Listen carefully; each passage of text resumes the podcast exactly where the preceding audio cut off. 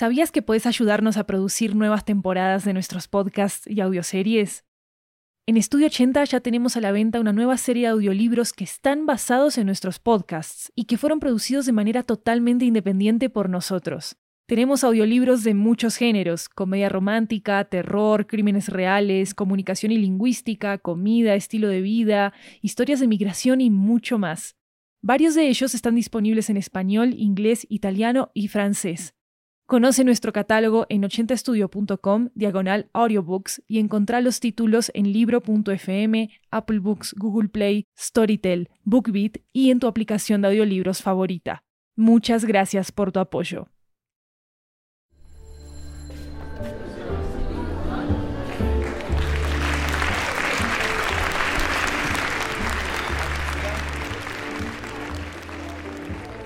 Hola, hola, esto es 80 Cuentos, una antología de cuentos latinoamericanos en audio que recorre toda la región muy bien. Yo soy Maru Lombardo, la anfitriona de este programa, y la historia de hoy nos llega desde Ciudad de México. Es una reflexión personal de una mujer que pone su escritura al servicio de historias que no conoce y que quizás nunca sucedan. Y también es una reflexión sobre el amor perdido y los amores que podrían ser acaba Tarjeta de Felicitación, escrito por Maggie Moret.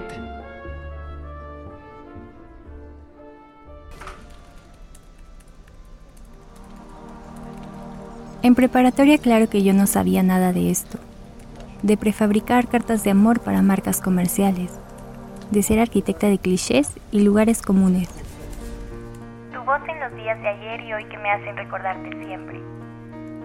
A veces quiero que te vayas, pero vuelves. Y qué bueno que lo haces.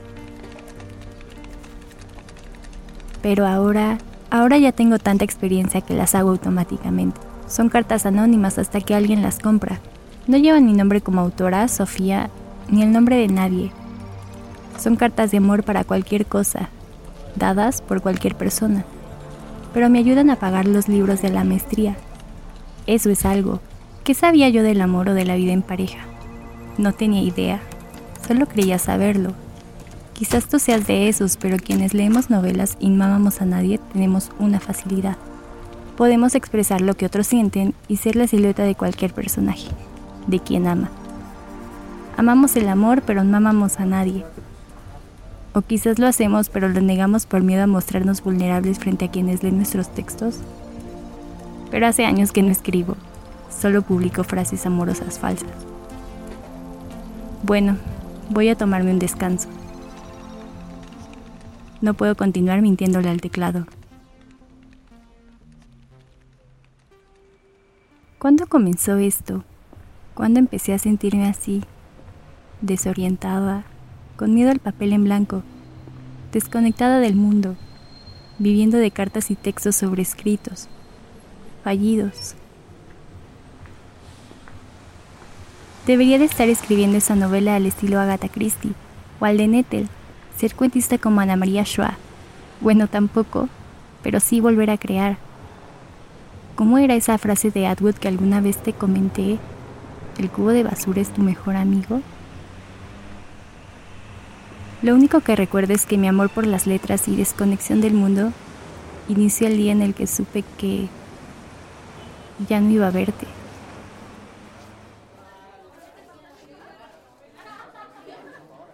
Estabas ahí, Jair, sentado frente a mí con el peinado repleto de gel, el cabello tieso, como es la moda en secundaria.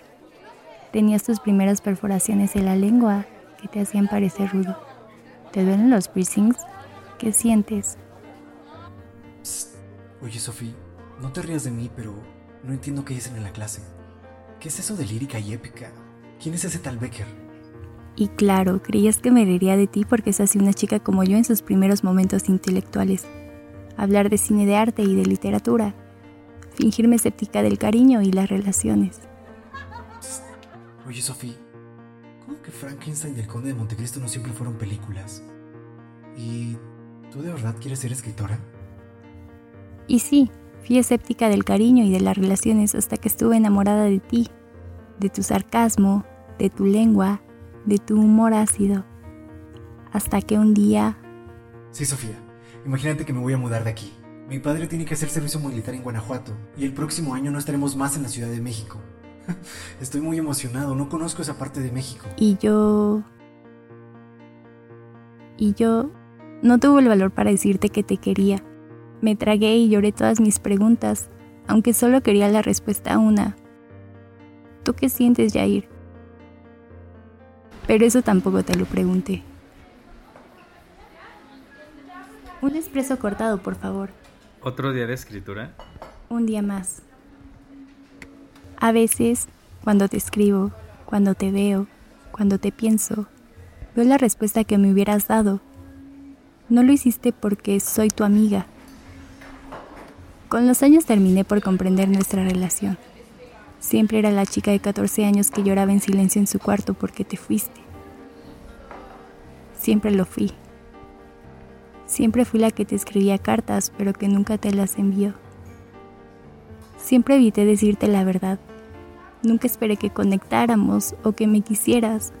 Lo único que quería era que supieras que tenías un lugar aquí. Conmigo. ¿Otro espeso? No, gracias. Algunos días vuelvo a escribir, sobre todo cuando aparecen escenas como estas una pareja enamorada. Con la realidad soy manipuladora, pero la sutileza es muy importante para mí. Así que miro levemente a esa pareja adolescente y pienso que pudimos ser nosotros, Yair. Pero hoy los llamaré él y ella. Años después de haberse ido a Guanajuato, él le escribió un mensaje. Le dijo que le hacía falta. Él volví en un autobús desde Guanajuato dos años después, para estudiar en la misma preparatoria que ella. Años después de haberse ido a Guanajuato, él le escribió un mensaje. Le dijo que le hacía falta. Él volvió en un autobús desde Guanajuato dos años después, para estudiar en la misma preparatoria que ella. Por el hecho de volverse a ver, habrían sido vulnerables y terminarían juntos como una pareja. Tendrían una relación convencional, paseos en bicicleta, mismos amigos y mismas fiestas, en las que él tendría sus primeros pasos en el escenario, haciendo covers de rock. Pero en el último año tendrían que elegir un futuro juntos, y mientras que para él la música era una pasión que por miedo no podía seguir, para ella las letras eran su próxima decisión pese a la incertidumbre laboral. Él habría intentado convencerla de dejar la escritura. Ella habría intentado convencerlo de perseguir la música. Él quería certeza y ella incertidumbre. Él quería respuestas y ella más preguntas. No estarían juntos, pero sin importar el camino, habrían desistido de hacerse daño. No terminamos juntos en ninguna historia, ni en la que escribió ni en la que vivimos. No importa, en mis personajes siempre hay de lo que pudo ser y no fue. Nunca te pude hacer la pregunta que necesitaba hacerte. ¿Tú qué sientes? Pero me dejaste otra pregunta. ¿De verdad quieres ser escritora? Sí, en serio quiero escribir. Debería dejar de prefabricar cartas de amor y mejor dedicarme a ser un cupido urbano, sin conexión y sin distancia con nadie. Después de todo, si me decido escribir novelas, me dedicaría a eso, unir personajes.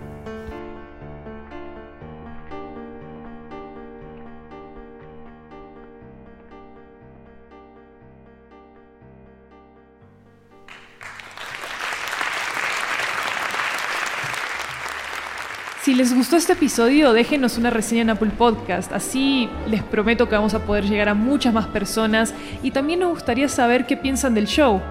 Toda retroalimentación es más que bienvenida, así que no olviden que nos pueden escribir en nuestras redes sociales en arroba 80podcasts con ese al final.